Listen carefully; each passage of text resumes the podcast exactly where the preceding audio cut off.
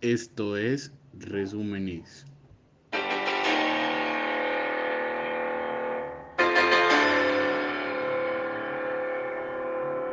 El podcast para resumirlo todo. Dirigido por Sebastián Ríos Lozano.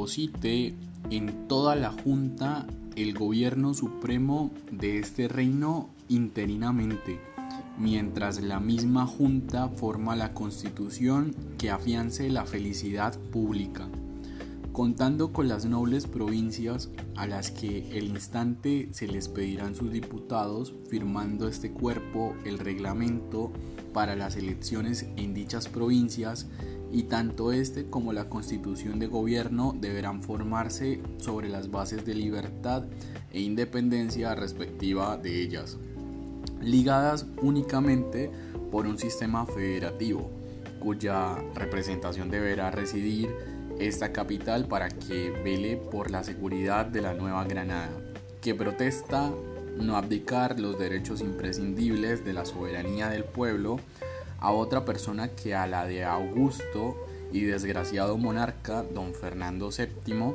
siempre que venga a reinar entre nosotros, quedando por ahora sujeto este nuevo gobierno a la superior junta de regencia interín exista en la península y sobre la constitución que le dé el pueblo y en los términos dichos. Decreto del 22 de enero de 1809 que reconoció el derecho de todas las partes del reino a estar representados en la Junta Central. Deja claro que el territorio en América y Filipinas no gozarían de una representación justa y equitativa. José Acevedo y Gómez, Acta de la Independencia de Colombia, en el Instituto Colombiano de Cultura, Revolución del 20 de julio, páginas 75 a 76.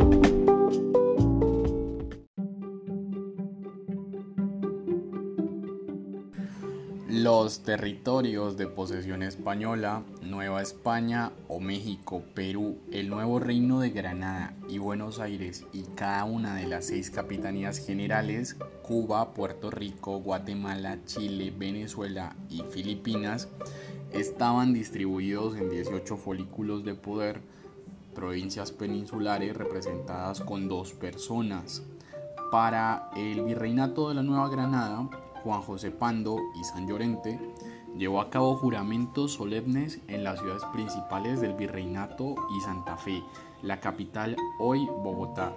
Juró lealtad a Fernando VII el 11 de septiembre de 1808, ya que después de amoldarse a una serie de revueltas locales en América Latina, reflejo de la convulsión de la Revolución Francesa de 1789 a 1799 y sus posteriores correcciones coloniales de parte de la corona española, se aprovecha las circunstancias de la organización geopolítica del el imperio español tras esa jugada del señor Arfil. El señor Torre Napoleón era incapaz de sospechar del señor Alfil José de Bonaparte, y le costaba trabajo hacerlo del señor Peón, virrey, Amado y Borbón, al tiempo que, vaya paradoja, se sentía seguro de haber anotado la jugada correcta en la América de 1810. La jugada entrante fue contra Fernando González Llorente. Lo metieron a la cárcel debido a un descontento del público. Esa tarde llegaron tres comisiones a la casa del virrey, exigiendo que éstas convocaran a un cabildo abierto, dejando grutas abiertas al iguales que las del florero, ya que se había ganado la partida como en un juego de Xbox al cual se le habían oprimido todos los botones políticos al tiempo.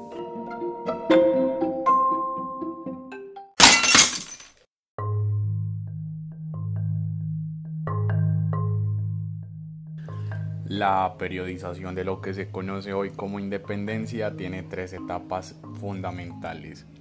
Una época del terror de septiembre de 1809 hasta mayo de 1810 donde se dan rebeliones violentas, represión y la necesidad de tomar decisiones urgentes por parte de ambos bandos, el bando imperial y el bando popular.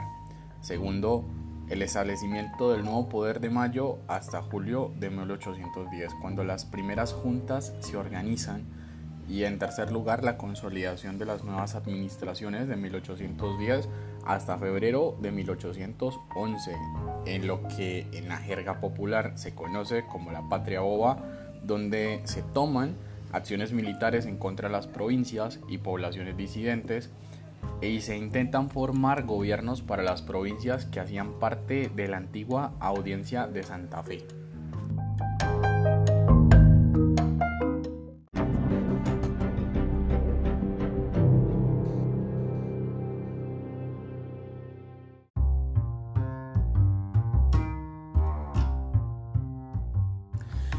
Si de repente vas por un parque y tropiezas con una estatua de bronce de un semidios de patillas largas, si de pronto algún lugarteniente anciano que vive sus últimas horas como el coronel de García Márquez se desquita contigo y de su soledad hablando de la reyerta que consumó la soberanía de Colombia, o si uno de los muchos migrantes que escapa del régimen de Nicolás Maduro te enfrenta en la calle de forma soberbia a través de Bolívar alegando una patria unida, sacando a relucir las lanzas, los llaneros y los derechos que no puede ejercer en su patria, es bueno tener a la mano los hechos y las distancias de esa monarquía de Cundinamarca algo agria y capitalina.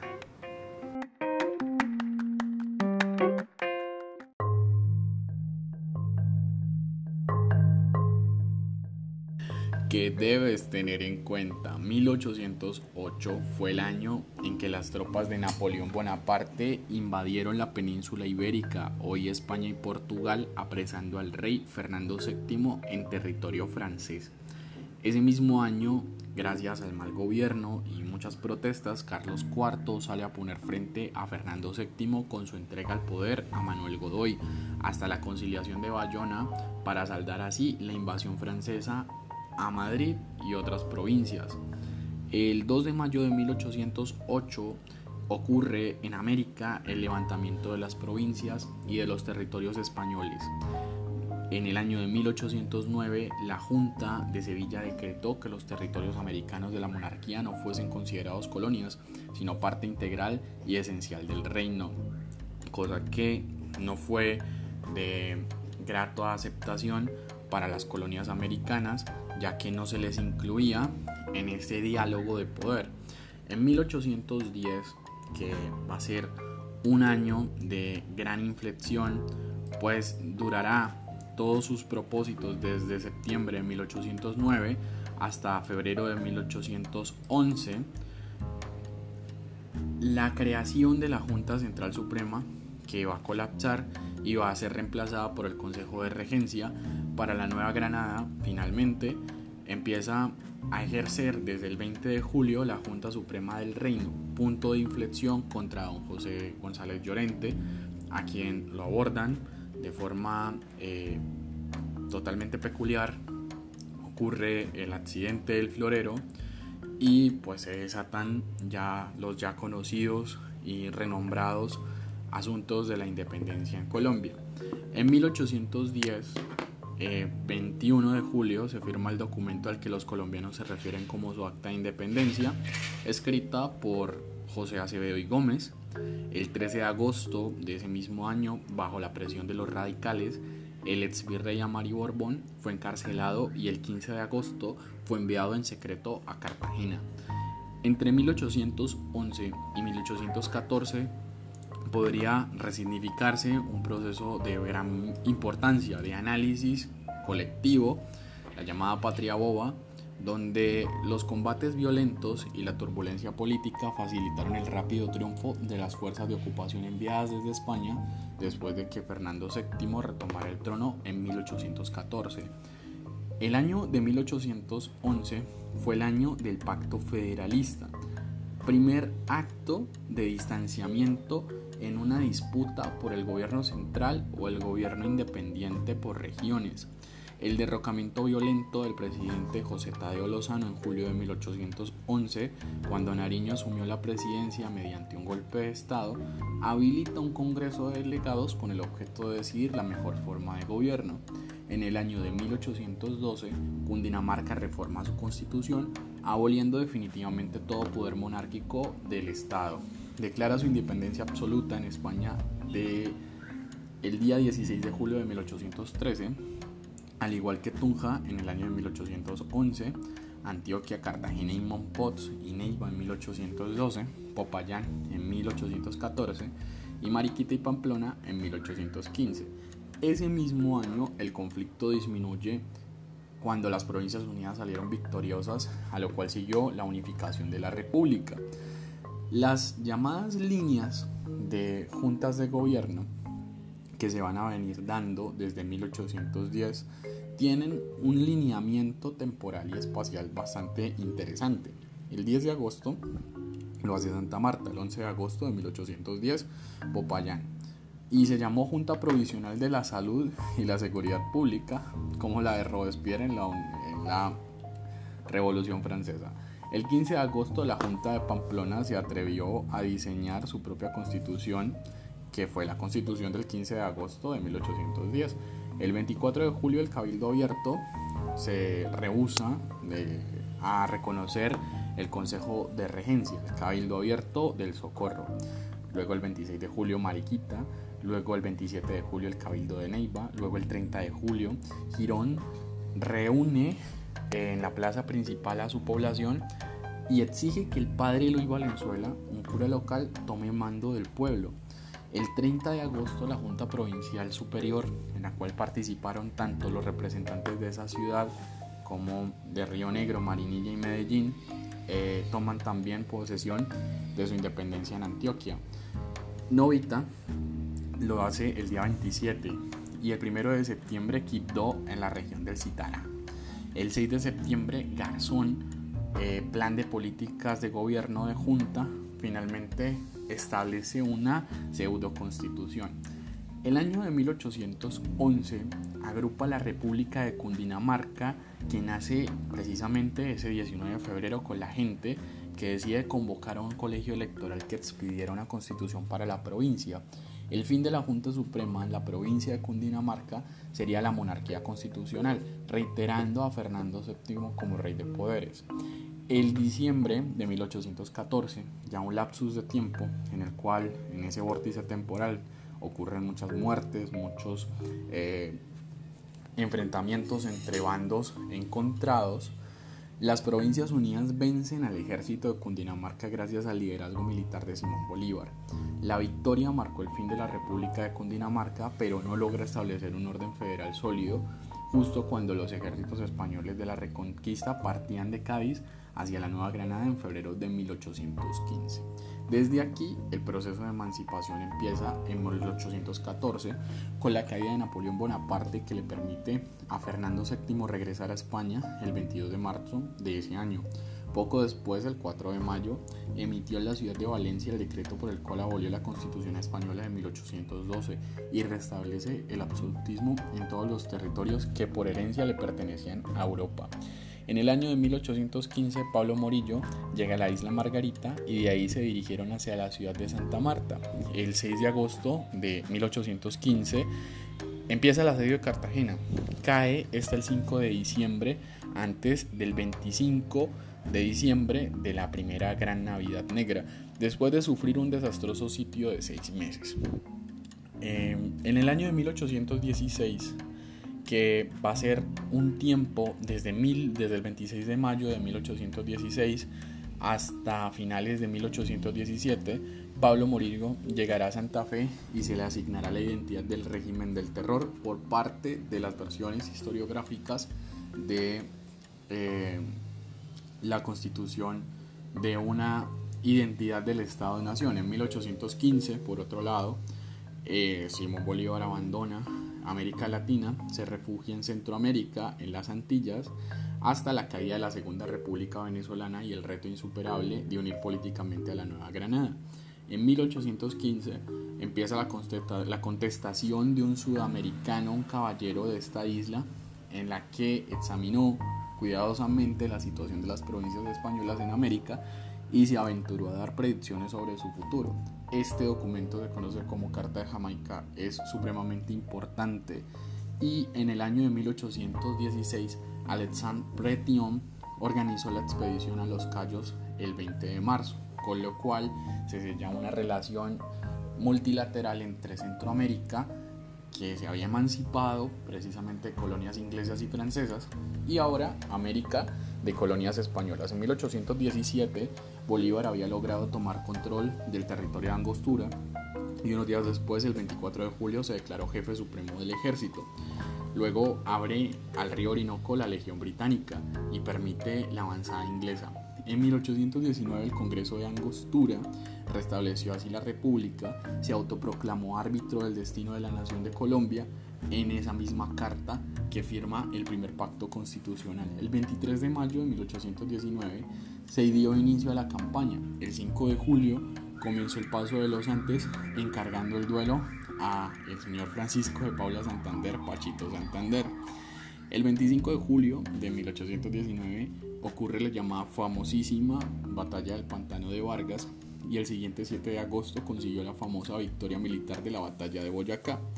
Desde ahí, 1819, empieza todo el proceso de fundación de la Segunda República, una ley fundamental de la República de Colombia firmada el 17 de diciembre de 1819. El artículo quinto divide al territorio en tres grandes departamentos, Venezuela, Quito, Cundinamarca, que comprende pues, las provincias de la Nueva Granada, cuyo nombre queda desde hoy suprimido, según esa versión, donde las capitales de estos departamentos serán ciudades como Caracas, Quito y Bogotá, quitada la edición de Santa Fe, que se había proclamado realista. El artículo octavo ordenaba que el Congreso de Colombia debía reunirse nuevamente el 1 de enero de 1821.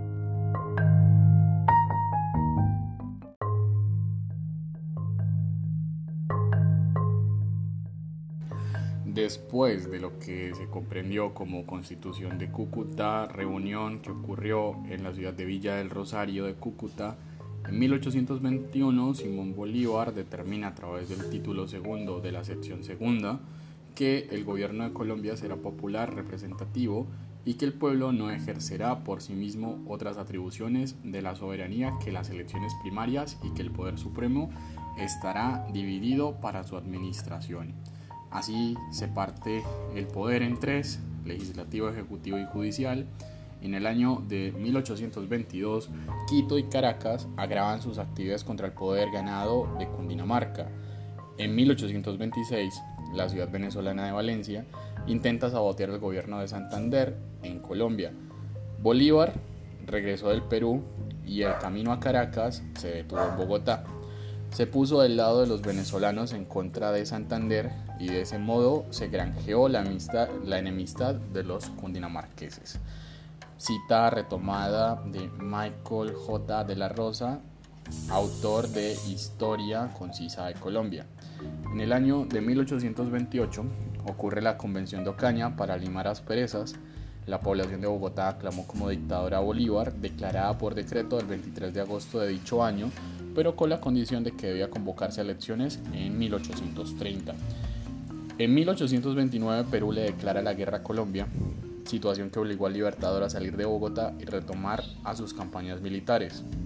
En 1830, el Congreso, que se había reunido para discutir una nueva constitución, ya había iniciado sus sesiones. Este fue conocido como admirable y alcanzó a cumplir con su cometido, pero pues ya era poco de hacer. Los venezolanos se habían pronunciado a favor de separarse de Cundinamarca y los ecuatorianos iban por el mismo camino. Consecuencias, la más eh, visible es la llamada Rebelión del Callao, que marca el comienzo del final en 1830, situación que depone a Bolívar, ya que muere, y hace que la transición de poder pase de manos de Rafael Urdaneta, un general bastante intromisivo de la urbanidad bogotana de ese momento, y Joaquín Mosquera, quien se opone a todas las decisiones de tipo militar al aumentar el número de soldados, eh, llegando al número de poder desarrollar la oposición violenta y la batalla en el conflicto de Santuario muy cerca a Cundinamarca. En 1830 se ratifica el pedido de algunos habitantes de nombrar el poder general Urdaneta. Las juntas de Apulo, a finales de 1831, sellan todos los conflictos entre estas tres capitales, Venezuela, Quito y Bogotá, y se dinamiza el poder territorial, cambia la geografía espacial de esta región de la zona norte de América Latina y empieza, en el caso colombiano, una serie de conflictos y guerras civiles entre 1840 y 1891.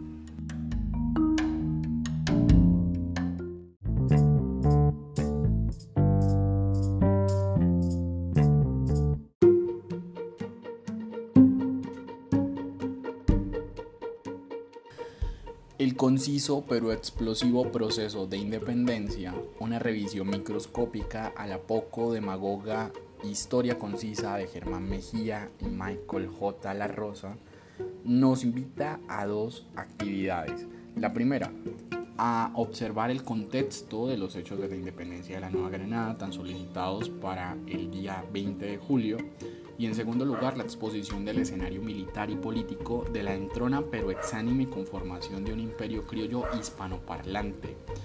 ¿Existen problemas? Claro que sí. Estas definiciones han sido encontradas a lo largo de su trabajo, un capítulo que comprende desde la página 39 a la página 49 y que encuentra grutas de la política colonial del imperio español. Grutas como la organización del poder de Europa, el éxito de la batalla de Bailén y el establecimiento de la Junta Suprema Central y Gubernativa del Reino hasta la retoma de Madrid y la retirada de Sevilla. En segundo lugar, la invisibilización política, ya que el nuevo reino de Granada quería ser reconocido como parte de una descendencia legítima de poder con los mismos derechos que los españoles de España en América y la sesgada representación que favorecía los intereses peninsulares de la Junta. También la subdivisión de criollos y peninsulares, que fue uno de estos detonantes que gestó los conflictos, especialmente en Santa Fe y Bogotá. En tercer lugar, el hecho de que Antonio Narváez y La Torre, quien ganó las elecciones finales para la elección del representante de las juntas de gobierno, el 16 de septiembre de 1809, no poder asistir debido a la disolución de la Junta y no poder participar de las decisiones de las juntas hegemónicas, también daría un viraje. Quizá esa hubiese sido, digamos, el punto de unión que de pronto hubiera encontrado alternativas para mejorar la administración hispánica en América, especialmente en la Nueva Granada, ya pues teniendo como aparte a todas las instituciones que se vendrían formando dentro de la oscurana de lo que vendría siendo los grupos que han suscitado esas independencias desde antes de 1800. La anexionalidad, Antonio Amari Borbón decidió responder a la invitación bloqueando completamente la forma de una junta en Quito para descentralizar Santa Fe. Eso también causaría los problemas. También había un problema de trasfondo, de transterritorialidad, ya que Fernando, para la solicitud de muchos miembros de la Junta, tendría que vivir en Santa Fe, estableció que no tenía derecho a delegar la autoridad y que el pueblo le había conferido en ninguna persona o institución. Y si hubiera dicho que sí, ¿qué hubiera pasado? Bueno, ya la historia es pasado, pero pues el éxito que tuvo Pedro I de Brasil habla de la unión de unos territorios y unas federaciones muy, muy bien definidas, inclusive muy pacíficas, entre 1800 y 1900. Dado que el beneficio de la duda existe, valdría la pena pensar qué hubiera pasado si las federaciones hubieran funcionado con un delegado primitivo como Fernando VII aquí en América si hubiera descantonado España, bueno, eso no es labor de los historiadores. Los representantes del Congreso General del Reino, que habrían de reunirse en diciembre de 1810, solo podían postular criollos peninsulares, hacendados y finalmente esta es una de las grietas mayoritarias. A pesar de que era una revuelta popular, las clases, si se pudiese usar el concepto de clase, no tenían en cuenta aquellos rastrojos, los biombos, las rochelas, los bohíos, los pueblechines, que realmente conformaban la masa bruta, la primera línea de defensa ante el imperio español. ¿Qué pasó después con ellos? ¿Se incluyeron en el gobierno? Bueno, hay muy pocas evidencias en el siglo XIX que sustenten que alguno de estos miembros del Valle del Citará haya conformado un estado soberano del el Chocó o que hayan tenido una participación política importante, por lo menos desde allí hasta bueno las obras futuras que se van a hacer. Eh, estos pueblos han sido invisibilizados por eh, la reproducción de modelos externos que en principios análogos fueron inspirados por la Constitución de Estados Unidos y por la de Francia de 1791, que hay que cortar mucha tela a partir del tema. Y finalmente, pues la renuncia del Consejo de Regencia de las juntas establecidas en 1810, donde se instauran las propias formas de gobierno fundadas en sus propias constituciones, pero inclusive aunque la constitución de Cundinamarca tuviese ese auge, eh, el tema clave era cómo estructurar un Estado en el cual las provincias pudieran participar sin que ninguna tuviera que renunciar a su soberanía y permitirles al mismo tiempo adquirir el poder necesario para defenderse y ser reconocidas como poderes independientes. El encontrar un gobierno centralizado en ese momento, en ese entonces, finalmente fue una de estas eh, críticas centrales. De hecho, eh, casi pareciera que el territorio eh, de Colombia, de la actual Colombia, gira alrededor de Cundinamarca y de hecho este, este papel calcante de una monarquía es bastante independiente, pues el décimo gran problema de la independencia es la polarización de Jorge Tadeo Lozano, que presentó un proyecto para crear un Estado federal parlamentarmente Paralelamente, Antonio Nariño, quien estaba en rotunda oposición al sistema federalista, que lideró un movimiento militar en contra de todas las manifestaciones del federalismo y finalmente suscitó a las diferentes contiendas civiles que, comprometerían la patria boba. Al correo